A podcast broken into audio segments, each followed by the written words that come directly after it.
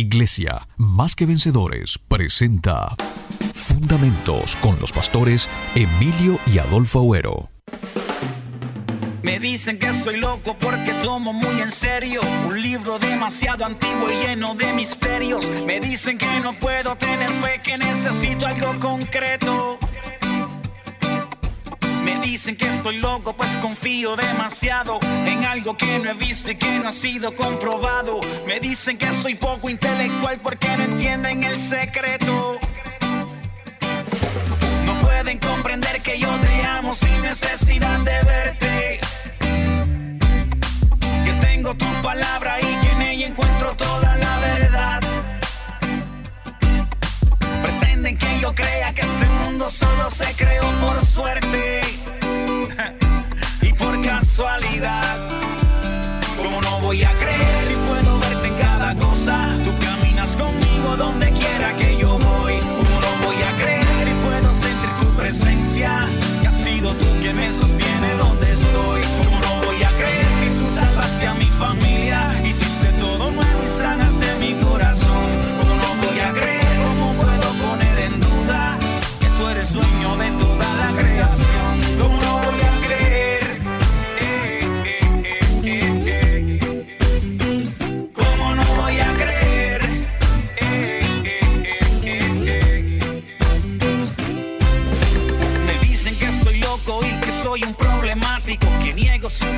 Porque yo soy un fanático, que debo dar por hecho lo que dicen pues se basan en la ciencia. Oh, oh, oh, oh. Me dicen que estoy ciego y que la prueba es contundente, basada en su criterio yo soy poco inteligente, pues piensan que para poder creer yo necesito una evidencia. ¿Entienden el secreto?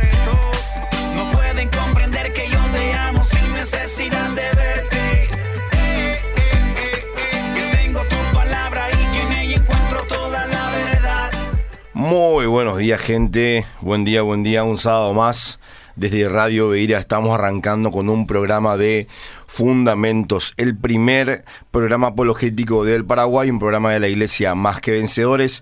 Hoy estoy una vez más reemplazándoles a los conductores que son los hermanos Agüero, el pastor Emilio y el pastor Adolfo, que están a full preparando para lo que va a ser hoy la fiesta, el festejo aniversario de la Iglesia Más que Vencedores.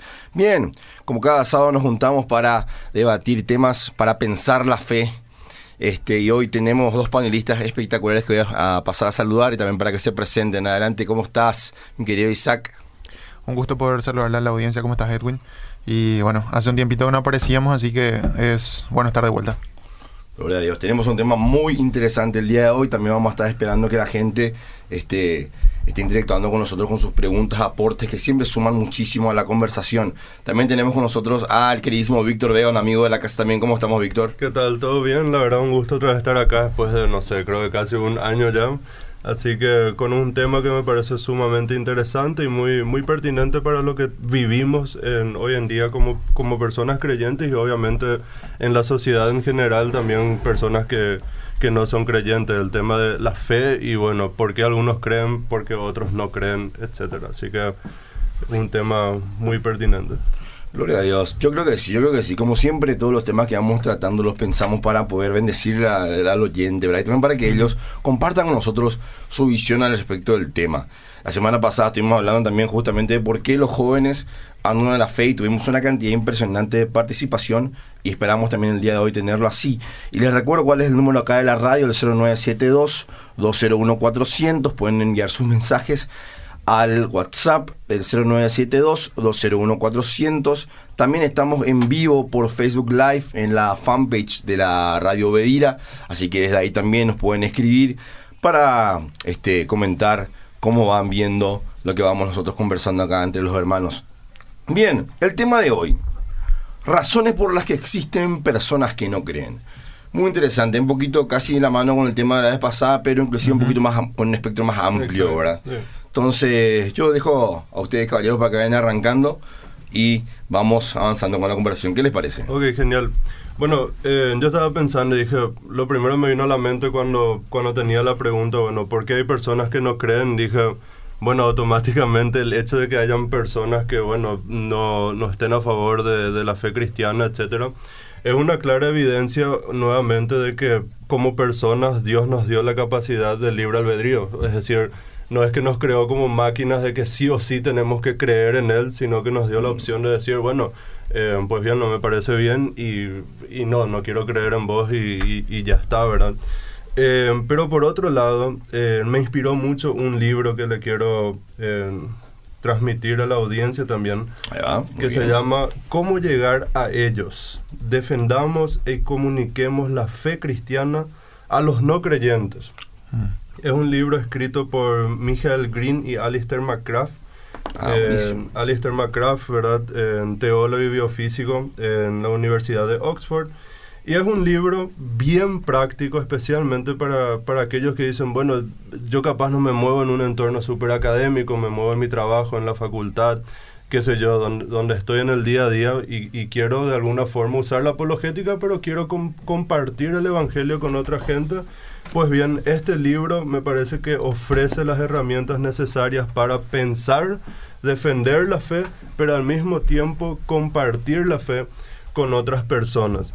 Y yo creo que este tema de por qué hay gente que no cree se hace otra vez o, o- viene otra vez al debate, especialmente después de una serie de bestsellers que fueron saliendo de los famosos cuatro jinetes del nuevo ateísmo, ¿verdad? Entre ellos el espejismo de Dios, eh, Dios no es bueno, el fin de la fe, entre otros libros de Sam Harris, en- después de en Richard Dawkins y Christopher Hitchens. Y de alguna u otra forma trae a, a la, a la sociedad la idea de que, pues bien, esta, esta cosa, esta idea de Dios es algo ya superado, es algo que nos sirvió de alguna forma en nuestro proceso evolutivo para poder ir sobreviviendo y bueno, hoy en día ya no lo necesitamos. Y digamos que hay cuatro razones, yo resumiría, por las cuales las personas, eh, pues bien, no creen. Capaz esta lista no es obviamente ya concluyente, la Claro. audiencia puede ir agregando cosas y demás, pero yo re- nosotros resumiríamos en cuatro. Hay motivaciones o razones ideológicas, hay malas experiencias que personas tuvieron con la iglesia, a veces con una persona individual, a veces con un líder y a veces con la institución en sí. Eh, también hay razones intelectuales y la última razón que es el tema del corazón. Mm. Entonces, más o menos alrededor de estos cuatro temas vamos a estar hablando hoy. Cada uno de los temas que vamos a abordar de alguna forma pueden dar para todo un programa, eh, evidentemente. Claro, Entonces, vamos a ir tocando temas grandes que sí o sí son partes de la apologética, pero eh, para poder dar un inicio a lo que se va a venir en todo este año de lo que va a ser fundamentos, ¿verdad? Genial. Claro, yo creo que es importante que podamos contextualizar siempre lo que nosotros predicamos como, como iglesia. Y creo que es algo que tenemos que resaltar. Hago nomás un paréntesis rápido a, a la introducción que le está haciendo. Sí.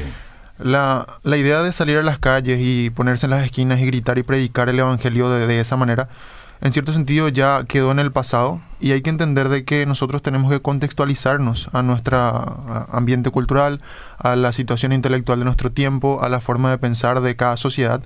Entonces, la forma en la que nosotros nos acercamos a nuestra sociedad, la forma de pensar de ella es muy importante para que podamos hablar en el mismo lenguaje.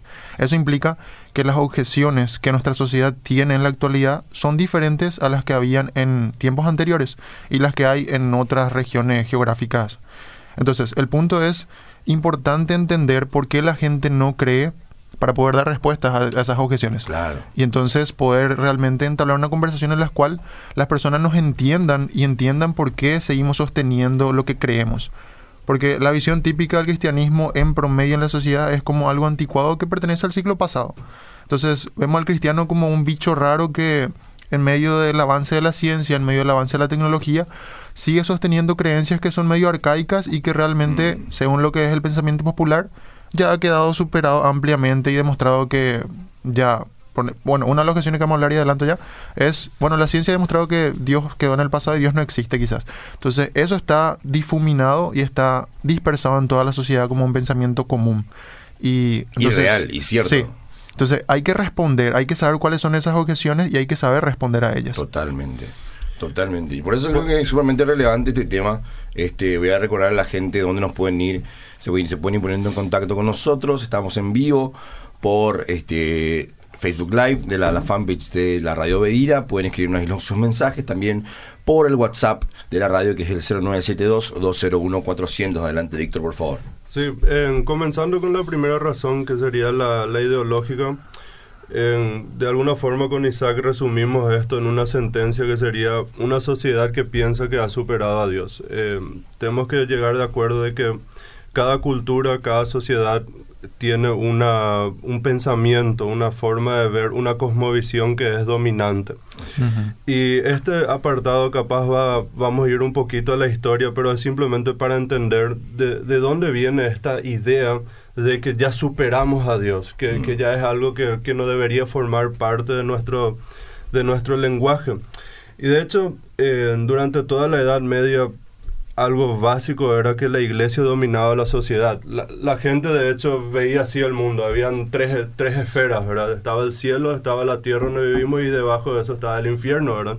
Entonces, la gente vivía escuchando las historias bíblicas, la historia de los santos, eh, las hazañas que ellos hicieron. Entre esos se encuentran algunas leyendas que hoy en día no sabemos si realmente fueron así o no. Pero el punto es que era una sociedad bastante religiosa. Eh, todo giraba en torno a eso y había una realidad también, la muerte. Entonces, como la muerte era algo muy apremiante, la gente reflexionaba mucho en cómo estoy viviendo mi vida. Y lo reflexionaba bastante pensando en Dios y cómo recibían el cristianismo en ese entonces. Hoy en día ocurre lo contrario. Eh, de alguna forma ya no es tabú hablar de todas las relaciones sexuales y eso, pero sí se convirtió en un tabú entre jóvenes hablar de la muerte. Eh, ¿Por qué? Porque, pues bien, el, el pasado es algo que no entendemos del todo, el futuro es algo bastante irreal. Entonces, bueno, pensemos en el ahora y cómo podemos divertir y cómo podemos pasar bien este momento existencial de la hora, ¿verdad? Pero eh, todo esto va cambiando, esta visión bastante centrada en Dios cambia con, con el inicio de la Edad Moderna, podríamos decir con el Renacimiento especialmente, y se da de una forma muy sutil. No es que Dios sale del debate, no es que Dios eh, sale de toda la esfera intelectual, pero la forma en que se va a reflexionar acerca de Dios, la religión, el hombre y la vida en sí, sí sufre un cambio que probablemente parezca mínimo, pero tiene una gran consecuencia. Y es que ahora, en vez de pensar en Dios, empezamos a ver todo desde la perspectiva del hombre. Es decir, el hombre comienza a ser el centro de todo. De hecho, la edad moderna muchas veces es catalogada como el giro antropológico, ¿verdad? O el, la vuelta al ser humano. Ya él es el centro de todas las cosas. El incremento del humanismo y todo lo demás. Exacto. Entonces, ¿qué se busca hacer ahí? Pues bien, romper con la herencia que se recibió desde antes de Edad Media y toda la Edad Antigua, de cierta forma, romper eso, repensar todo lo que se recibió. ¿Por qué? Porque el hombre empieza a decir, bueno, yo tengo una capacidad interna de razonar las cosas y de explicar, y por lo tanto, en vez de verse como alguien que fue creado para descubrir este mundo, ahora el ser humano comienza a verse como alguien que construye en cierta forma el mundo, que da sentido a, su, a su existencia y en cierta forma se vuelve alguien autónomo, alguien racional, alguien que de cierta forma no quiebra con Dios, pero sí quiebra con la idea de que la iglesia como institución, que era algo típico de ese entonces, deje de gobernar y decir y dictar cómo hacer las cosas, ¿verdad? Y, y- Y algo que agregar ahí es que una realidad, la reforma en cierto sentido, eh, como un efecto colateral quizás no deseado, es también colaborar en eso. Porque la reforma vino a, de alguna manera, debilitar un poco el poder de lo que era la Iglesia Católica y a demostrar, che, bueno, acá hay muchas cosas que se decidieron que decidimos mal y estamos fallando y estamos equivocándonos. Tenemos que cambiar, hay que volver a la escritura. Y entonces, esa, ese ataque a la autoridad y a la fuerza del papado que dio la reforma fue bastante fuerte y eso quitó credibilidad a la iglesia, quitó eh, su autoridad y su presencia social se fue debilitando. Como institución. Claro, entonces ahora teníamos, eh, vamos a decir, dos instituciones que eran religiosas y en cierto sentido chocaban entre ellas.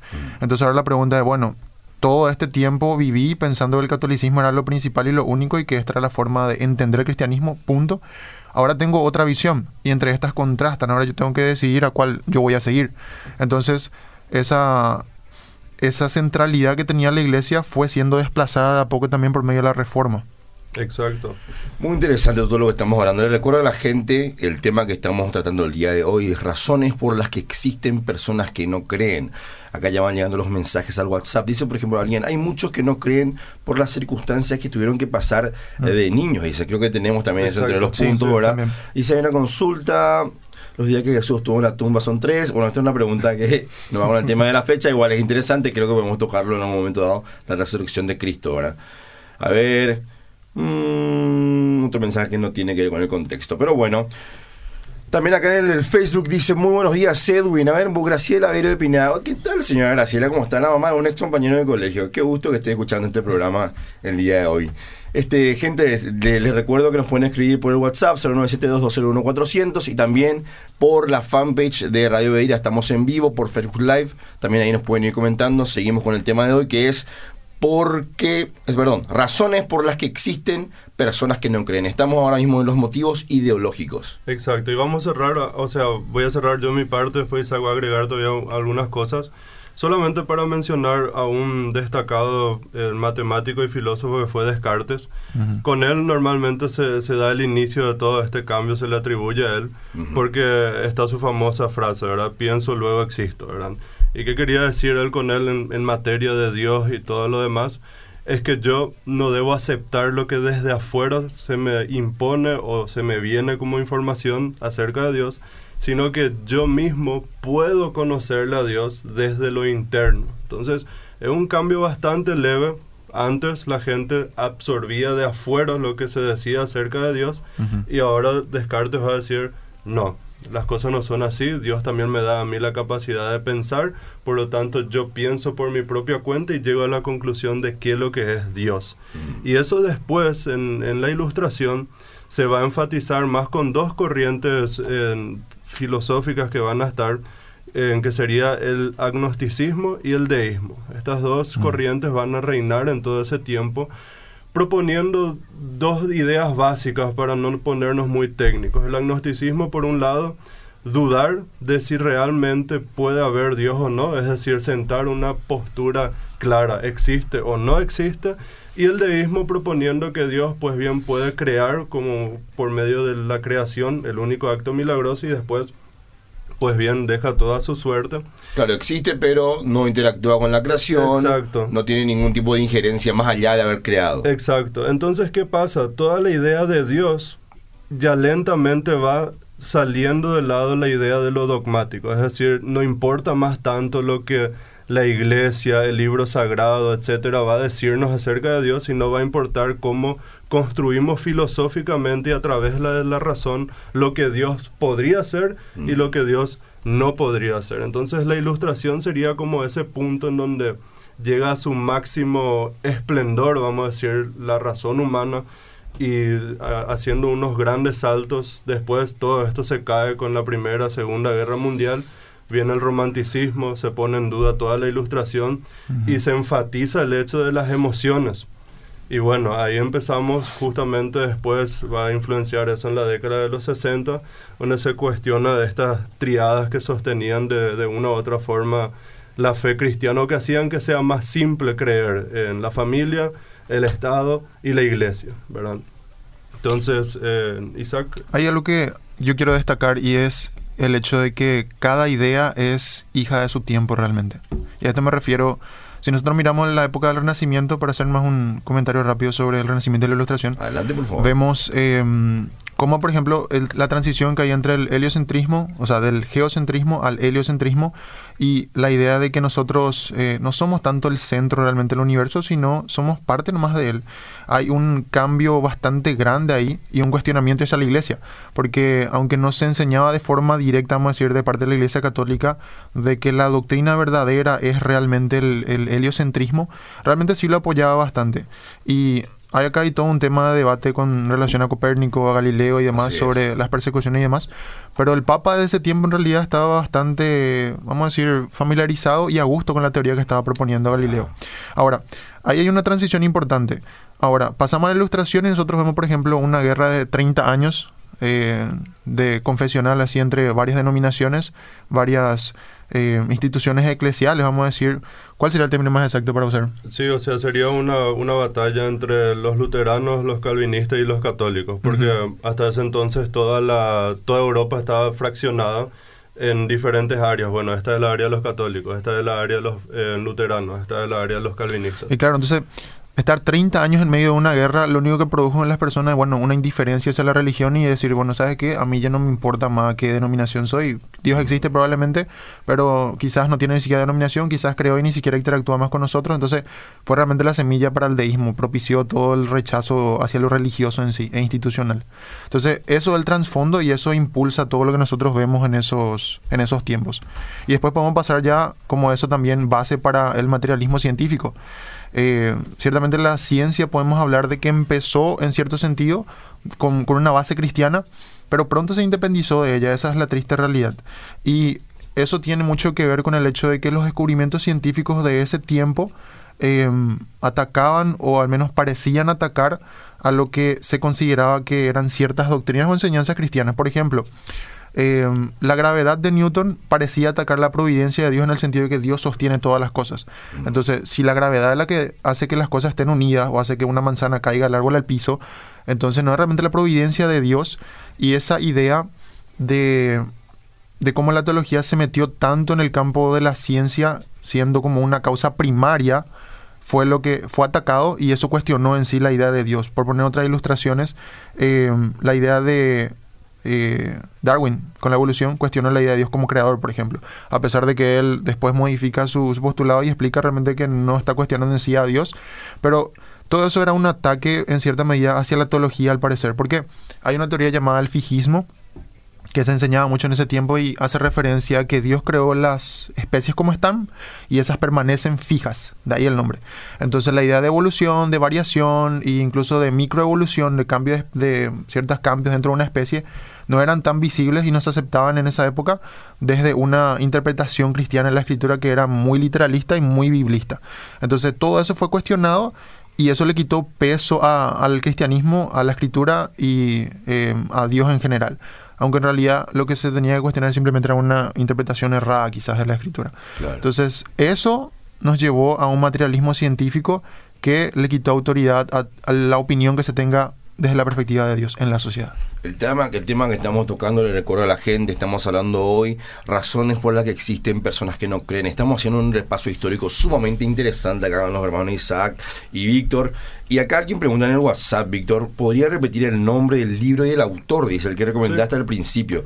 A ver si puedes mencionarlo una vez más, por favor. Se llama ¿Cómo llegar a ellos? ¿Cómo llegar a ellos? Defendamos y comuniquemos la fe cristiana a los no creyentes. Michael Green y Alistair McGrath. Ahí está. Entonces el libro este, recomendado de la fecha. También acá alguien hace su aporte de este, razones por las que existen personas que nos creen y alguien dice porque hay de repente mucho conocimiento y poco testimonio. Algunos seguían mucho por cómo vivimos lo que conocemos. es un aporte muy interesante y creo que forma parte también de los puntos que vamos a ir tocando, ¿verdad? Por favor. Un siguiente punto, la organización. Eh, cuando nosotros pensamos en cómo la sociedad va creciendo, cómo, por ejemplo, las personas van dejando más la zona rural, van dejando el campo, van dejando la parte del interior y vienen más hacia acá para estudiar en la zona más urbanizada, vamos a decir, hay una mezcla pluralista dentro de nuestra sociedad, hay una diversidad, hay una globalización que nos hace estar en contacto con las diversas culturas que hay, diversas formas de pensamiento, y eso nos hace ampliar nuestra forma de pensar para bien en cierto sentido, pero nos da la facilidad de incurrir en ciertas falacias en el hecho de, por ejemplo, bueno, hay tanta diversidad religiosa que entonces yo no sé a cuál tender. Uno puede crecer toda su vida creyendo que el cristianismo es la única cosmovisión y de repente choca con que, bueno, había sido ahí diferentes formas de entender cristianismo, había sido ahí otra forma de creer aparte del cristianismo y demás. Y justamente Víctor tiene algo muy interesante acá para aportar en todo lo que tiene que ver con esta... Eh, creo que el término más exacto que podemos usar es pluralismo. Entonces Sí, bueno, eh, básicamente lo, lo, que pasa es que, bueno, empiezo a relacionarme con, con demás gente y claro, una palabra que hoy en día guía todo debate es la palabra tolerancia, ¿verdad? Mm. Entonces, básicamente lo que tengo que hacer No es luego tolerar porque en realidad lo que tengo que hacer es aceptar y estar de acuerdo con todo lo que la otra persona me dice. O sea, tomar todo como verdad. Tomar todo como la última verdad, pero al mismo tiempo no, quer- no queremos creer en una verdad objetiva, ¿verdad? Pero al final cada uno tiene que creer su verdad objetiva y, y vivirla, ¿verdad?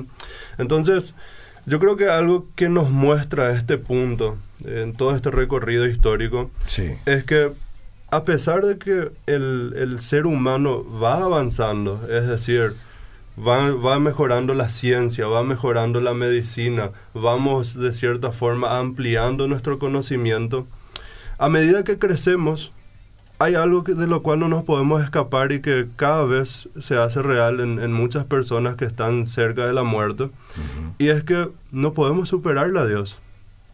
¿Por qué no podemos superarle a Dios y de hecho a la religión, hablando de forma más general? Es porque nosotros necesitamos eso como seres humanos. ¿Quién me puede dar a mí el método científico? Me puede dar a entender, como ya lo dijo John Lennox en su libro eh, Disparando contra Dios, creo que se llama. eh, nos puede decir cómo está constituido algo, qué, cuáles son sus elementos. Me puede decir qué características tiene un ser humano, pero no me puede dar la certeza de por qué alguien me ama. Claro. No me puede explicar a mí el sentido de trascendencia que yo tengo como ser humano. Muchas personas llegan hasta el- las últimas instancias de su vida con un pensamiento eh, racionalista, con un pensamiento bastante humanista que, que simplemente se, se dedica a creer en aquellas cosas que puedo probar con los cinco sentidos. Y cuando se, se ponen a pensar en la realidad de la muerte, dicen, no puede ser que la vida sea solo esto que la vida culmina con apagar el interruptor de luz y eso fue todo. Eso fue el motivo por el cual viví. Entonces, el ser humano tiene un sentido de trascendencia, un telos, una razón de ser, que también Víctor Frankl en, en su libro el, el hombre en busca de un sentido dice que lo que más le puede desesperar al hombre es justamente no, no tener un sentido, no tener un propósito por el cual vivir. Entonces, ese propósito y esa plenitud de vida es únicamente posible a través de la creencia en, un, en un ser divino, que en este caso nosotros creemos que la, la visión más coherente es obviamente el Dios cristiano, ¿verdad? Entonces, no podemos superar a Dios porque simplemente no tenemos formas a través de un sistema eh, científico de crear un propósito más allá de mi vida. Realmente si vamos a vivir exclusivamente según los cinco sentidos, la única pregunta que nos queda es la que hace Camus en el mito de Sísifo, en su libro. Dice, la única pregunta válida es entonces ¿por qué tenemos que vivir? ¿Por qué no suicidarnos nomás ¿Por qué y no ya morir está? ya, verdad? Muy profundo. ¿eh? Acá la gente en Facebook nos saluda. Dice bendiciones de Coronel Oviedo, bendiciones Fabricio. Tenemos acá un poco, le estaban hablando un poquito de la ciencia. Dice alguien acá, entre comillas, una frase conocida: un poco de ciencia te aleja de Dios, mucha ciencia te vuelve a acercar a Él. Y el punto que nosotros tenemos que tener en cuenta acá, o sea, teniendo, hablando de obstáculos intelectuales, por ejemplo, es el hecho de que el ser humano va a poner barreras intelectuales en muchos casos, y acá me adelanto un poco quizás en el material que tenemos preparado, pero en muchos casos estos obstáculos son pantallas, en el sentido de, sí, son, son simplemente para aparentar, ocultar algo que está ahí en el fondo, pero yo quiero mostrar que soy intelectual, que lo que yo, la razón por la que yo no creo es meramente de que no puedo comprender o no tengo razones suficientes, pero la realidad es de que en muchos casos esas son pantallas intelectuales que ponemos en el sentido como una forma de taparlo. Y hay razones ocultas de fondo que de repente sí vamos a tratar un poco más adelante, pero sí, estos son formas de ocultar razones reales. Entonces yo me hago al intelectual y yo demuestro que yo no creo sí porque eh, quizás la ciencia ya lo demostró, ¿verdad? De que no hay un Dios, entonces no, no veo suficiente creer. Pero ah, tengo otra cosa de fondo en realidad, que es la razón real, que no quiero demostrar, no lo quiero hablar, no lo quiero tocar, entonces lo oculto detrás de esa pantalla. Entonces, los obstáculos intelectuales en algunos casos sí son reales. Hay personas que sí de verdad tienen razones, vamos a decir, que cuestiones lógicas quizá que no le cuadran y que por eso en serio no pueden creer. Pero yo sinceramente opino de que son una minoría. Sí. Son, son pocas. La mayoría que se mete dentro de esta eh, dentro de, de este grupo, no pertenecen realmente a él. Entonces, eh, si nosotros vamos a hablar acá de, de obstáculos intelectuales, realmente son varios, podríamos citar varios y creo que el tiempo no nos va a dar. Entonces, si nosotros nos limitamos a algunos de los más importantes, que es los que podríamos hablar, ya que estuvimos citando varias veces el tema de la ciencia, es esa idea justamente. La ciencia demuestra que Dios eh, no existe. O que ya es irrelevante, Sí. depende para nuestra... Y bueno, o la frase de mostrame científicamente que Dios existe, o dame pruebas científicas de que. Dios existe. Un clásico. Y yo creo que realmente estamos acá en una ignorancia de, de- vamos a decir, error de categoría. No estamos comprendiendo de que la ciencia se limita a estudiar el- la- lo natural y lo físico. Esas son su, esa es su área de estudio. Entonces, obviamente Dios no entra en esa categoría y no entra en ese rango y por tanto los medios, las herramientas y los medios de medición que la ciencia tiene no pueden abarcarle a Dios como para poder estudiarlo. Entonces es inadecuado el acercamiento. Hay una ilustración que me gusta mucho a mí, que es el hecho de, bueno, yo estoy en una playa, tengo un detector de metales y estoy buscando metal así en, en la orilla del, del río eh, o del mar. Y busco, busco, busco y todo lo que encuentro es eh, metal. Y digo, no encontré plástico. Entonces concluyo que el plástico no existe. Ajá. No, mi rey, lo que pasa es de que tu medio para encontrar solamente puede encontrar metal. Claro, Y entonces no es que el plástico no existe, es que el medio cual vos utilizas es inadecuado. totalmente. Entonces eso es lo que pasa. La ciencia está investigando, está estudiando el mundo natural y decimos, ah, no encontramos a Dios. Wow, qué sorpresa. Obviamente no lo vas a encontrar. La sorpresa sería sí encontrarlo. claro, Entonces, totalmente. ese es el punto. Muy interesante y qué buena, qué buena ilustración. Creo que ahí se comprende, se entiende muy bien el, el tema este del error de categoría, ¿verdad? Porque es un clásico ese de Sí. querer este, imponerle a, a Dios eh, que, se, que se ha demostrado científicamente y todo lo demás. Siguen este, llegando los mensajes acá en el WhatsApp. Le recuerdo a la gente el tema del día de la fecha es por, perdón, razones por las que existen personas que no creen. Este, tenemos el WhatsApp de la radio que es el 0972-201-400 y también nos pueden ir dejando sus mensajes en la fanpage de Obeira. Estamos en vivo por Facebook Live. Dice alguien en el WhatsApp, buenos días, siempre aprendí estos temas, muchas gracias por todas las enseñanzas, marcan un antes y un después en la vida cristiana, María Elena Oviedo de Capiatá. Muchísimas gracias por tu mensaje, María Elena, Dios te bendiga. Seguimos con el tema. Muy bien, capaz para que la audiencia siga el hilo, podemos resumir ese primer punto que tocamos en, en tres cosas. Eh, por un lado, renacimiento y bueno, el giro antropológico ahí, enfoque en el ser humano. Con eso viene el método científico como el estándar para medir todas las cosas. Y un tercer punto, la tolerancia. Esas tres cosas yo diría que serían la, la triada que sostienen las razones ideológicas por las cuales una persona no cree. Ideología o razones ideológicas podríamos decir también de otra forma razones em, cosmovisionales, es decir, Claro. como, como ven el mundo, ¿verdad? Y después están las otras razones que probablemente en nuestro contexto sea algo más real, que son las malas experiencias con la iglesia. Porque de repente uno mira todo lo que dimos anteriormente y decimos, bueno, pero nosotros somos un, un país bastante religioso, capaz no bíblicos y cristianos, pero sí creemos en, en algo. O sea, la idea religiosa está. La gente tiene una idea de Dios, dice creer en. Dios, entonces dice también que le tiene en cuenta a Dios en sus vidas, aunque quizás no sea la mejor teología de repente, pero Exacto. por lo menos no es algo extraño escuchar gente que es creyente de nuestro... Exacto, pero de igual forma es importante conocer lo anterior porque en el mundo globalizado que vivimos simplemente necesitas entrar a YouTube y ya está, ya, ya te enfrentas ya a esa realidad, ¿verdad? Claro. Entonces, las malas experiencias con la iglesia hacen que yo no crea en Dios. Eh, eh, es una frase que muchas veces la gente dice y creo que algo típico que podemos escuchar cuando le preguntamos a alguien si cree o no cree o por qué cree, muchas veces viene y bueno, y, y por mis viejos, eh, Mm. por, por mis padres. O no, yo creo porque viste que mi abuela siempre fue muy creyente, o, o- o mi abuelo, o, o mi tía, o algún familiar que fue muy creyente, entonces yo por respeto a él sigo en esta línea, pero la verdad es que no, no me convence del todo, ¿verdad? Y ahí empezás a preguntar, bueno, ¿y, ¿y por qué es lo que no te convence tanto, verdad? Y ahí, bueno, las razones pueden variar, pero creo que de fondo hay, hay una idea que, que capaz no nos damos cuenta, pero, pero es parte, y es la idea de que yo voy a la iglesia por Mm. un familiar, mis padres, eh, a- algunos porque ahí está el muchacho, la chica demasiado me Claro, gusta, ¿verdad?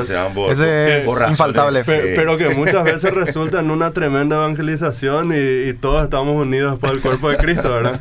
Pero bueno, dejar- dejando eso de lado, muchas veces esta idea de ir por los padres o porque los padres me obligaron, Sí. eh, está el hecho de que a veces los mismos padres, y esto no es generalizado, eh, porque padres hay de, de todo tipo, entonces, pero muchas veces pasa de que para ellos la, la moral cristiana capaz ya no es la más aplicable en todos los casos de la vida de adulto. Pero dice, bueno, está bien que mi hijo más o menos tenga esa idea porque va a poder saber diferenciar después entre lo que está bien, entre lo que está mal, va a tener una educación más o menos buena, entonces está bien que se vaya. Entonces, de repente, en mi contexto eclesial de donde yo crecí, veías a muchos niños irse a la iglesia, pero solos. Eh, No estaban los padres ahí presentes. Y eso ya te forma, de alguna forma, ya siendo niño, te transmite la idea, bueno, yo estoy acá, pero, pero mis padres nada que ver. Claro, la iglesia para los niños y los adultos, los adultos no hace falta Exacto, lo- los adultos tienen cosas mucho más importantes que hacer, ¿verdad? Mm. Entonces, creo que eso podría ser un- un- una mala experiencia. Después están los otros que, que tenés de todos tipos. Hay los que te dicen, yo me fui a la iglesia y me pasó el líder al lado y ni siquiera me saludó, Mm. ¿verdad? O yo pensaba que era una persona así, pero después se equivocó. Había sido la iglesia, todos son unos hipócritas, ¿verdad? Sí. Y yo siempre digo, ¿y qué te esperas? Es como decir, me fui al hospital y está lleno de enfermos. Eh, y, y de eso habla justamente Philip Yancey en un libro muy interesante para aquel que le gusta las historias y de paso aprender apologética. Philip Yancey tiene un libro que se llama ¿Para qué sirve Dios? Y en eso él le hace entrevista a una serie de personas de, de estados, eh, estratos sociales altos como también bajos, ¿verdad? Y entonces él, él dice ahí, ¿y qué te esperas de la iglesia? Si es justamente el lugar donde todos nosotros, con todos nuestros errores, vamos para ser sanados por aquel que creemos que puede sanarnos, que es Jesucristo. Entonces, muchas veces se transmite o se cree que la iglesia es el lugar donde no hay error. Claro, como una suerte de museo de santos. Eh, exacto. Y- Todos levitan ahí, están todos. Claro. y, y ciertamente reflejamos la santidad de Dios como iglesia, pero también tenemos esa realidad de que va gente eh, enferma, Claro. ¿verdad? Entonces, si querés encontrar un lugar perfecto, eh, no va a ser la iglesia, porque en la iglesia justamente están la gente imperfecta. Claro. Y deberían poder ser imperfectos para poder encontrar justamente una cura, ¿verdad? Entonces yo siempre le digo ahí a la gente, el tema es a qué vos apuntás en la vida. Si vos apuntás, bueno, yo quiero ser un cristiano fervoroso, un cristiano comprometido, pues bien, el único lugar en donde vas a encontrar gente que te pueda ayudar a proseguir esa meta que tenés, va a ser precisamente la iglesia. Y va a ser precisamente también gente creyente. Claro. Entonces, en catalogar toda la iglesia como hipócrita en realidad resulta ser después como una especie de excusa que muchas veces tiene un, un gran tinte emocional que debe ser tenido en cuenta. Es necesario escucharle a la gente porque muchas veces también como, como iglesia cometemos ahí los errores en, en- en el trato relacional, lo cual es normal porque como ya estabas diciendo Edwin, la iglesia es un lugar donde están los seres humanos. Y donde hay seres humanos hay problemas nomás luego. Claro. Entonces, eh, eso yo diría para comenzar sería una de las partes. Sí, yo creo que acá hay una realidad que no podemos dejar pasar. El hecho de que el testimonio y el trato que nosotros damos va por encima de cuánto sepamos, va por encima de cuánto enseñemos o cuántas respuestas podamos dar, eh, o cuán fieles podamos ser en congregarnos y en ese sentido cumplir de repente con reglas eclesiales. Ah, El, el ejemplo que nosotros le demos a las personas cercanas a nosotros, ya sean familiares, ya sean en futuro hijos, etcétera, va a ser central para la actitud que ellos van a tener con la iglesia después. claro. Yo, por ejemplo, puedo hablar de mi testimonio personal y yo me fui a la iglesia obligado. A mí obligado me llevaban. Yo no quería irme a la iglesia, a mí no me gustaba. Eh, mi batalla todos los fines de semana, todos los domingos, era tratar de hacerme el dormido para no irme al culto. Por cierto, nunca funcionó, siempre perdía. Entonces, lo bueno es por lo menos que mi familia iba, no es que me dejaba nomás a mí en la iglesia. Mm. Y yo veía cómo ellos iban cambiando mientras iban escuchando las predicaciones. Y a mí no me interesaba, a mí no me gustaba, pero yo iba viendo que había un cambio genuino y que el interés era verdadero. Mm. Y eso fue trabajando en mí a poco. Entonces, yo creo que realmente todas las razones que nosotros podamos dar acá, con suerte quizás a uno podamos convencerle, pero si el testimonio de la familia, de amigos cercanos, realmente pudiera ser correcto, pudiera ser de acorde al, al pensamiento bíblico, tendríamos mucho más impacto nosotros. Claro. Y si cuidamos esta área de, de la experiencia del trato de los errores de la iglesia, muchas más personas vendrían realmente. Le recuerdo a la audiencia el tema que estamos tocando el día de la fecha es razones por las que existen personas que no creen. Estamos hablando ahora mismo de motivos este, e- eclesiales o malas experiencias con, con, con la iglesia y, y el pastor John MacArthur tiene una frase muy popular que dice la iglesia no es perfecta y nunca lo ha sido. Algunas personas utilizan este hecho para como una excusa para permanecer alejados de la iglesia diciendo me gustaría asistir a una iglesia, pero hay muchos hipócritas ahí. Y yo les digo, vení nomás, tenemos espacio para uno más. Es que sí, porque en la iglesia este, no, no, no hay ninguno que sea ya, ya, ya lo haya alcanzado todo, ¿verdad? Todos estamos en un proceso con el Señor, este, pero muy importante igual, como dice Isaac, cuidar ese testimonio, ¿verdad? Cuidar a los más chicos, no ser de tropiezo para los más chicos. Tenemos un mensaje acá en el Facebook, dice alguien, muy buenos días, excelente enseñanza, dice Ángela, Ángela Martín, un abrazo. A ver, buenos días, Dios les bendiga. Dice acá Mandita Carreras, también Mirta Zapper dice, Dios no vive en iglesias materiales. A ver, acá en el WhatsApp también se escriben y dicen, buenos días, bendecido día para todos. Perdón, me trae todito.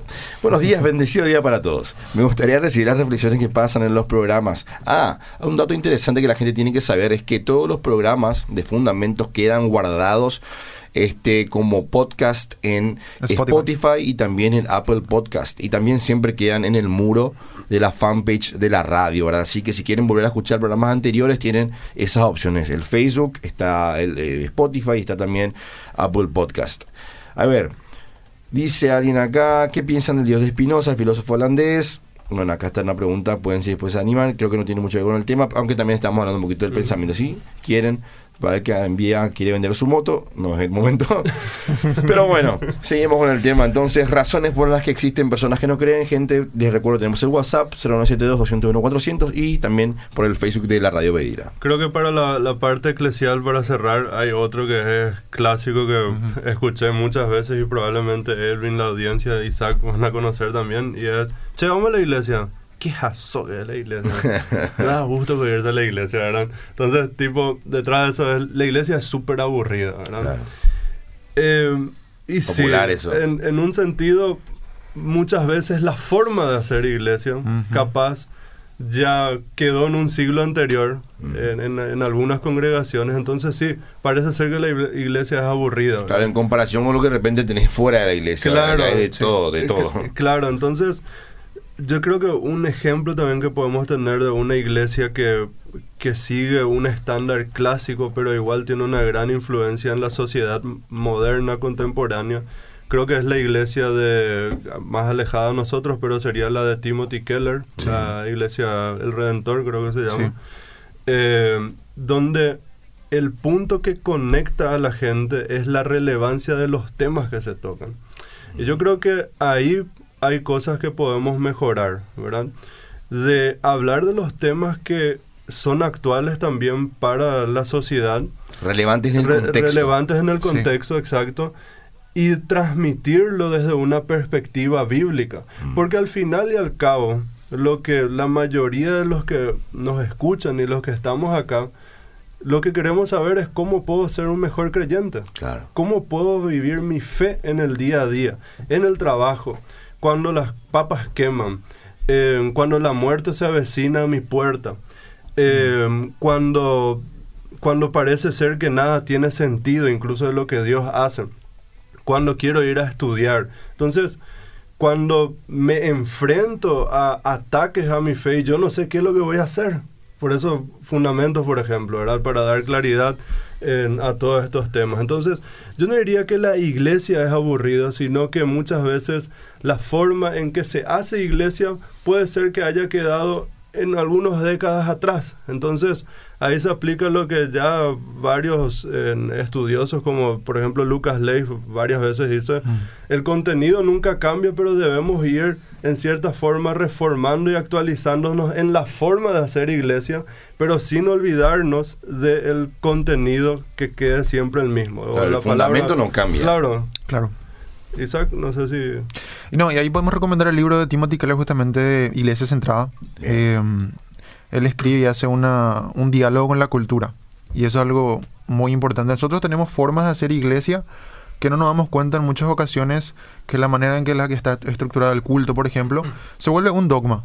Y entendemos que así es la forma de hacer iglesia. Y por, por, ilustrar de alguna manera, nos vamos al interior, tratamos de evangelizar o de predicar a una comunidad nativa indígena y queremos imponer la misma forma de hacer culto, la misma liturgia, el mismo orden, las mismas músicas. Eh, incluso hasta hace no tan poco tiempo se quería incluso imponer el idioma en vez de hacer la traducción bíblica para que en su idioma ellos reciban la palabra de Dios y puedan entenderlo mejor. Entonces, es un diálogo con la cultura que no terminamos de, de entender su prioridad y darle su espacio para poder realmente ser más eficaces en nuestra predicación y ser relevantes. Claro, claro. Justamente acá dice Jessica Neufeld en el Facebook, la forma de presentar la palabra de Dios podría llegar a ser aburrida, pero el contenido de la palabra de Dios no es aburrida. Y totalmente, ahora estamos hablando del libro que, que, Dios nos, nos, dejó a nosotros. ¿Cómo va a ser aburrido? No puede ser. Hay que pensar por un segundo. Jesús es el personaje más revolucionario de la historia. Jesús es el personaje que si hay alguien que es digno de seguir, que nosotros miremos la historia, que vale la pena imitarle y seguir su pisada, él. Nadie le supera. El tipo, hablando así humanamente hablando, luchó contra las eh, discriminaciones sociales de su época. Él le dio prioridad a las mujeres como ningún otro. La primera persona a la que él se le reveló como Mesías fue una mujer, Juan 4. Él evitó el apedreamiento de una mujer cuando toda la sociedad quería básicamente apedrearle. Entonces, Jesús revolucionó su su época social, humanamente hablando, de una manera en la que ningún personaje lo hizo en su historia. Y si le agregamos a el pensamiento de que él era realmente Dios, o sea, no hay razones para no seguirle a Jesús. Totalmente. No, es que el punto este es sumamente importante. Buenos días, dice acá en el WhatsApp. Estamos uniendo el programa Saludos desde la colonia Bolenda San Pedro. Casi me, no puedo leer otra vez, no sé. Hoy estoy lento con la lectura acá. ¿eh? Bendiciones, buenos días. Con el testimonio de recién me tranquilizo un poco más, ya que soy mamá de una chica de 23 años y no quiere saber nada de la iglesia y no la puedo obligar. Espero ser ejemplo para que pueda cambiar. Oro por ella para que Dios toque su corazón. Gracias. Hay que recordar que siempre esto también es una batalla espiritual, ¿verdad? Claro. No, nunca hay que olvidar eso. La oración siempre tiene que estar presente. Buenos días, bendiciones al que me diga que en la iglesia hay muchos hipócritas. Le diría que solo en el cementerio no hay hipócritas. solo ahí hay personas que ya no cometen errores. Excelente programas. Así es, tal cual. Muy buena, muy buena aportación. Bendiciones, dice alguien más en el WhatsApp. Buen punto. Lo de hoy es muy duro en estos tiempos tener fe en lo personal por todas las cosas que oro generalmente pasa lo contrario, dice Alberto Alfredo González. Un saludo para Alfredo. Y alguien pregunta si a qué hora va a estar hoy subido el programa Spotify. El día después me va a decir a la tarde suele estar ya, ¿verdad? Más o menos. Muy bien, seguimos con el tema, por favor. Muy bien. encerrando las razones eclesiales, tenemos las razones intelectuales. Isaac ya había tocado uno de los temas que era la ciencia superada a Dios. Después, otro clásico de, nuestros tiempos. ahí Jessica Neufeld, mi, mi, esposa, hizo toda una tesis sobre ese tema. Algún día tendría que venir a exponer eso. Bien. Es el Echa la invitación, ¿eh? Echa la invitación pública, ¿verdad? Así que Jessica tiene que tomar en cuenta. Pero eh, está el tema de todos los caminos me llevan hacia Dios. Mm. Lo importante es que si vos sos budista y bueno, viví más bien tu fe, cumplí todos los puntos, ya está, ya. Eh, Como ese meme que se dice popular, la religión correcta es ser buena persona. ¿verdad? Claro. Sí. O, o, si sos cristiano, bien, si te funciona, metele, no, no hay ningún problema, ¿verdad? El tema es que la verdad es una, no, no puede haber múltiples verdades, ¿verdad? Eh, no, no, me voy a extender en esto porque en uno estamos luego sobre la hora y dos es para todo un, programa, entero. Un, programa entero, ¿verdad? Pero detrás de esto está la idea del pluralismo religioso. Y el pluralismo religioso nos quiere ofrecer la idea de que sin importar cuál, cuál sea el camino que vos elegís, todos te van a llevar a la misma finalidad, por lo menos las religiones grandes que tenemos las, eh, te van a llevar a lo mismo. Pero lo cierto es que el pluralismo no es posible vivir, porque necesariamente voy a ser exclusivo hacia los otros e incluso diciendo que todos los caminos me llevan a Dios es una forma de decir, pues bien, eso también es de forma exclusiva, o sea. Entonces, ¿cuál es el punto? De que la verdad de por sí nomás luego discrimina a unos y a otros no. La verdad de por sí nomás luego eh, te, te, te, dice esto nomás es posible. Ahora, hay un factor de la verdad que, que, muchas veces yo pienso que es el punto donde nos confundimos y, y le llevamos a subjetivizar, y es que la verdad se va revelando también a nosotros. Mm. Es decir, yo me imagino muchas veces así, ilustro de esta forma. Es como una mesa donde le tenés con un gran mantel y vos no ves lo que hay debajo del mantel y de a poco vas estirando ese mantel y se te va descubriendo las cosas. Todo lo que está ahí abajo es la verdad, pero vos no lo ves todavía de forma completa, sino que a medida que vas saliendo del mantel vas entendiendo cada vez más esa verdad objetiva que está ahí detrás, ¿verdad? Entonces, a veces eso hace que, es mi conclusión, que, que lleguemos a pensar, no, pero mira, la verdad va cambiando. Mm. Y no, la verdad no va cambiando, sino nosotros le vamos descubriendo cada vez más a la verdad. En términos cristianos podríamos decir, Jesús le vamos conociendo cada vez más a través que estudiamos las escrituras. Ojo, no estoy diciendo que vamos a tener revelaciones extras que no están en la Biblia, sino aclaro más eso por las dudas. Por si acaso, importante, importante sino que le vamos conociendo a Jesús a medida en que nos relacionamos con Él. Y de la misma forma también la verdad vamos conociendo cada vez más, ¿verdad? Otro problema eh, suele ser el del corazón. Y ahí me voy a detener para, para ir cerrando y con Isaac. Y ahí el tema es el siguiente. Abrazar la fe implica un cambio dramático en mi estilo de vida. Mm. Y muchas veces, como Isaac ya anticipó hace rato, eh, se presenta primero un motivo intelectual que en realidad es la excusa porque detrás de eso hay un motivo más bien que tiene que ver con el corazón. Y si no mal recuerdo, en este famoso libro Evidencias que exigen un veredicto de Josh McDowell, de Josh McDowell él dice en, alguna parte en la introducción de que el problema de, de, los que no creen, de los intelectuales que no creen, no es que no ven la evidencia, sino que creer en el cristianismo implica un giro completo a mi vida, un giro de 180, ¿verdad? Porque 360 es estado otra vez mismo. Sí. De 180. Eh, y eso es cierto. de repente si tuviste una vida súper desenfrenada o no fuiste honesto o lo que sea, bueno, el, el, Evangelio te va a llevar a que se exponga eso a la luz y que se revelen cosas que humanamente yo prefiero ocultar nomás. Pues nosotros los seres humanos siempre nos queremos mostrar en la mejor faceta, ¿verdad? Y los cristianos no nos escapamos de eso. Siempre hablamos de nuestras hazañas espirituales, de cuánto el Señor me escuchó, de todo lo que hizo el Señor. Pero pocas veces hablamos de cuán mal estábamos en el desierto. Y si hablamos del desierto, otras vez enfatizamos las cosas positivas, siendo que en mi caso... La victoria al salir nomás ya hablamos muchas veces. Eh, ya solamente la victoria, ¿verdad? Entonces, el tema del, del corazón tiene que ver con que el Dios cristiano, el Dios bíblico, es un Dios que necesariamente se involucra en mi vida. Y Antonio Cruz, que capaz varios le conocen, eh, dijo una vez, creer en un Dios bonachón sería fácil para todos. Un Dios que no me dice, che, Víctor, mira, no está bien lo que estás haciendo, deberías cambiar esto. Víctor, ah, dijiste esta palabrota, tranquilízate un poco. Bueno, eso yo me imagino que Dios a veces me habla, ¿no?